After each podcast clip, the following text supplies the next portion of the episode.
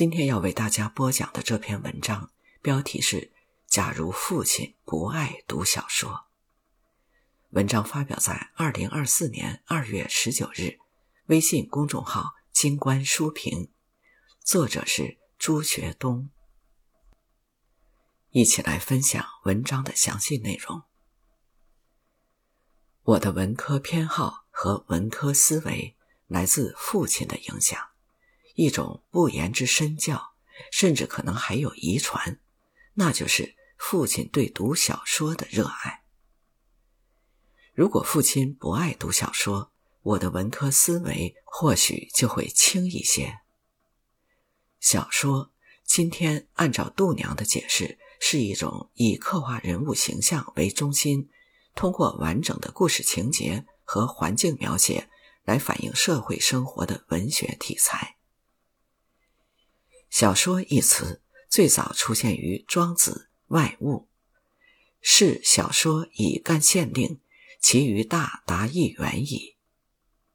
不过，庄子所谓的小说是指琐碎的言论，与今天的小说概念完全不同。鲁迅先生曾在他的名作《中国小说史略》里，借文献诠释了“小说”一词的概念流变和影响。还谈言，小说家和蚕丛小语进取碧玉以作短书，置身李家有可观之词。所谓蚕丛小语，就是墨迹，也就是无足轻重的技巧。不登大雅之堂的东西，而班固《汉书·艺文志》则说：“小说家者流，盖出于拜官，皆谈项羽，道听途说者之所造也。”皆谈项羽、道听途说的活动，至晚在唐代演为说话的艺术，至宋代而极盛，产生了各种说话的底本及话本。后来又产生了白话小说。对于我的父亲而言，他对小说的认识与度娘的定义无关。在他看来，小说无非就是讲故事的书，跟传统说书人说书差不多，无非就是印成了书的形式，里边一样有阴晴圆缺、悲欢离合，好看。父亲看了一辈子小说。如今八十岁的他，早上钓完鱼，午休之后闲来无事，依然会在我江南书房的阳台上翻看我的书，以小说为主，兼看其他人物传记。在他看来，也与小说差别不大。父亲翻看的这堆书里，并没有什么我认为的好小说及传记。但不妨碍他每天都会在我书房聚精会神读一会儿书。二零二三年十月的一天，我的好友前媒体人何三位来我故乡见我，在父亲平常读书的桌上摊开放着一本旧的《收获》杂志，那一页正好是范小青的名字游戏。父亲爱读小说的习惯怎么培养的？他老人家也说不清楚。他说，读了书认得字了，就是喜欢看看报纸啊、杂志啊、小说啊。这些里最好看的，不就是讲故事的小说吗？谁不喜欢看故事呢？一九四三年出生的父亲是长房独子，小时候是家里的宠儿。一九五八年。他从朱家桥小学高小毕业后，又在该校读了三年农中，相当于农业职业中学毕业。朱家桥小学是顶革后由推翻神像的东岳庙改建，结合了新学传入中国后毁庙兴学的传统。我小学也是在朱家桥小学读的，和我父亲是校友。父亲年轻时的中国。文盲居多，农中毕业可以安排工作。父亲被安排到前黄一家公社办的电磁厂工作，岗位是给电线杆上的蝴蝶形磁头绕线圈。没多久电磁厂破产关门，父亲被暂接到前黄公社公安特派员办公室做记录。他那时算是乡村少有的读书人。父亲说，那个时候批捕人的文件都是我起草的。虽然是暂借，总是想要做好，于是他先看别人怎么弄，毕竟农中毕业，一看就会。后来批捕文件都是他起草，后来又看审讯记录，就像看故事一样，学到了许多东西。父亲后来还是回家务农了，在农村，他打的一手算盘，写的一手漂亮的钢笔字，是农民里的小秀才，胜过大多数同龄人，甚至许多民办、公办老师。尤其是像他那样爱读小说的。不敢说绝无仅有，也屈指可数。那时候，农村不仅物质生活匮乏，精神生活也是如此。除了偶尔的露天电影，还有不多见的评书讲故事。父亲喜欢看听故事，最初可能来自故乡的滩黄戏，那是戏剧的前身。我祖父母。曾经在滩黄戏团跑龙套，家里还有滩黄戏团的道具，鼓、拔、幕布。滩黄戏都是乡村故事，通常都是因果报应、道德教化，父亲自然也受影响。但读小说，父亲是在农中毕业后，这也是读书识字的重要结果。毕竟读小说需要门槛儿。他读的小说几乎都是从朋友那儿借回来的，包括被借调到公安帮忙时。我们村虽然号称惠安第一，耕读传家，当教员的比例不小，但我知道的也只有我的族伯朱文凯喜欢读小说。插播注释：惠安是朱熹的号，所以惠安第一的意思是朱熹的子孙。注释完毕。文凯博最初是民办教师，后来转了公办，是父亲最亲密的书友。他经常从学校带回小说，父亲都去借回来读。直到一九八零年代，父亲才会自己花一点小钱去租小说，更多还是从文凯博那儿蹭读。我今天喜欢蹭书的恶习，大约也是父亲的遗传或身教。当然，作为回馈，父亲打鱼钓到的黄鳝也经常便宜一点卖给文凯伯。当年，文凯伯和父亲两个老人之间常分享他们读书的收获，有共同话题。或许这种乡下难得一遇的知音，是他们愿意共享图书的原因。文凯博在小曹小学有位同事，后来当了前黄镇上文化馆图书室管理员。父亲和我托文凯博的福，在他那儿借过不少书。一九八零年代，我已上大学。我在这个图书室借到的最有名的书，应该是米切尔的《飘》和夏伊勒的《第三帝国的兴亡》。我至今仍然没有明白，一九八零年代中后期前黄街上的图书室怎么会有这两本书。我开始认字后，也跟父亲一样喜欢读故事。上中学之前，除了在朱家桥小学读到的。木偶匹诺曹、卖火柴的小女孩一类的书，其他的都是父亲借回来的书。父亲读什么，我就读什么。通常，父亲会把借来读的这些书放在他的枕头底下，或者母亲梳妆台的抽屉里。而我在认字之后，总能在父亲不在家的时候找到这些书，无论字认不认识，遇到不认识的字便跳过。囫囵吞枣，估个大意，快速浏览。快速是怕父亲发现，责怪自己不好好读书。读书和读小说是完全不同的概念。我后来反省，今天自己阅读时一目十行、不求甚解的毛病，大概是那个时候养成的。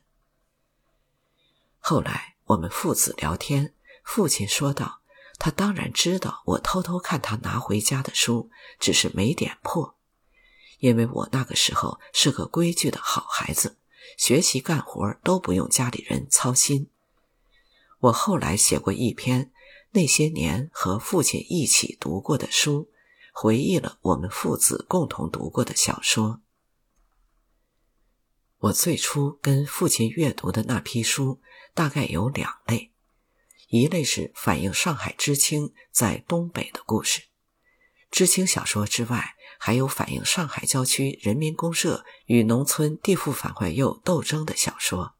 后来有朋友提醒我说，这书叫《虹桥战斗史》。另一类小说是反映江南地区新四军游击队抗日的故事，至今回忆起来，似有些纪实性质。那个时候还有手抄本，父亲藏得严实，我没能看全。当然，若是流传出去，可是麻烦事。有一些我当时也没看懂，只是觉得奇怪，大人们怎么看这书神神秘秘的？到我上中学，跟父亲一起读的书就多了，印象深的也有两类，一类是现代小说，比如《刑警队长》。我至今犹为书中女主角和刑警队长错过感到遗憾。还有一部叫《魂兮归来》，讲的是五四运动前后大学生的故事，其中还记得那个辅导员叫叶笑。那个年代流行的小说，父亲看过的，我也大致都草草翻过。另一类是传统的话本小说，《三侠五义》。续小武艺等，都是托父亲的福，以至于跟同龄人谈南侠北侠、吴蜀闹东京时，常有自得。当然还有《水浒传》，我上小学时就被要求背毛主席关于《水浒》的点评，但小说却是上了初中才读到。文革之后，人民公社解体，家境渐好。社会上的刊物也越来越多，父亲也借阅了一些江苏出版的刊物，我也跟着翻看了不少。这个时期，父亲和我已经开始互换各自阅读的书籍。父亲不仅从文凯博那里借书，还从镇上的文化馆借书，我则从学校借书借杂志，互换图书阅读。一直延续到我上大学，我们父子俩共享的图书最多的是各种武侠小说，从梁羽生、金庸、古龙到《还珠楼主》等。另一类互换的书，则是一九八零年代以来的小说，比如李国文的《冬天里的春天》，严歌苓的《绿血》，李存葆的《山中那十九座坟茔》。以及那个年代流行的短篇小说选、中篇小说选及各种杂志。不过，从上高中开始，我与父亲的阅读出现明显分野。我有了自己的阅读兴趣，比如《永远的尹雪艳》、克莱默夫妇、敦厚的诈骗犯之类。父亲一概不关心，应该也没听说过。他依然守着自己的兴趣。武侠小说、战争小说、回忆录。他到北京暂居的时候，我给他找的也是这些书。在农村读小说是件非常奢侈的事，尤其是一个农民，天天为生计奔忙，哪有时间读小说呢？务农的父亲爱读小说，颇有点不务正业的另类。我上高中的时候。寒暑假跟农闲重叠时，父亲和我常常各拿一本书，各据一角，各自翻看。祖母总是忍不住嗔怪父亲：“这么用功，难道要像大儿子一样考大学吗？”祖母不知道的是，我常常读的也是小说。但父亲并没有因为读小说耽误家庭生计，农田里的活儿他是一把好手。打算盘算账也是一把好手。我记得当年生产队过年前分红，并非队干部的父亲总是在记账。此外，他还自学了打鱼、杀猪、钓黄鳝、摸甲鱼，尤其打鱼是闻名四邻八村的大师傅。后来经济管制放松后，父亲不仅卖自家种的水芹菜，夏天还卖冰棍儿，还去大菜市场批发豆子茭白到前黄镇上卖，甚至还捉蛇拾荒货，也就是捡垃圾。这是那个年代一个无所平事的农民所能够闯出的路子。如果父亲年轻时有更多机会走出去，他所拥有的世界应该远不止于此吧？可惜生不逢时。父亲自电磁厂破产被借调到前黄公安特派办公室后，一直与武进公安系统的人保持着良好的关系。在我们成长阶段最缺粮食的时候，也是当年前黄的人武部长张先生帮父亲渡过了难关。父亲回家务农后，当了大队的民兵营长、治保主任，后来因为跟大队书记站一线，成了保皇派，又被靠边站。一九八零年代早期，按照当时的政策，父亲被重新安排到公社一个部门。上班第一天，因为看不惯领导的做派，不肯给领导送烟，摔门就回了家。好多朋友相劝都不回头。这个脾气，我和弟弟都遗传了。我后来想，父亲仰天大笑出门去的风骨，除了本性，应该也与他对小说的热爱有关。他读过的最有名的小说，无非《水浒传》《三国演义》《西游记》。三侠五义，以及金庸、梁羽生、古龙等人的小说，这些小说里多的是为人和侠义之道。父亲深受影响。鲁迅在中国小说史略论《水浒传》的话，也可以用来点评父亲喜欢读的小说。宋代外敌平陵，国政废弛，转思草泽，盖异人情。故或造田野予以自备，复多异说。那些小说多为弱者的救济梦，正义终究会取得胜利。如孔子曰：“虽小道，必有可观者焉；志远孔尼，是以君子不为也，然亦弗灭也。闾里小知者之所及，亦使坠而不忘。”如获一言可采，此亦除饶狂夫之意也。插播注释：除饶的意思是割草采薪、割草打柴。割草打柴的人，草野之人，浅陋见解，多用于自谦之词。注释完毕。父亲的不畏强权、急公好义、温厚忠良。一如其名，忠善。除了天性家教，也有侠义小说的耳濡目染。他没有跟我谈过读小说的影响，只是说看着玩玩。但是就我读小说的经历来关照父亲之读小说，我相信影响是有相似的一面。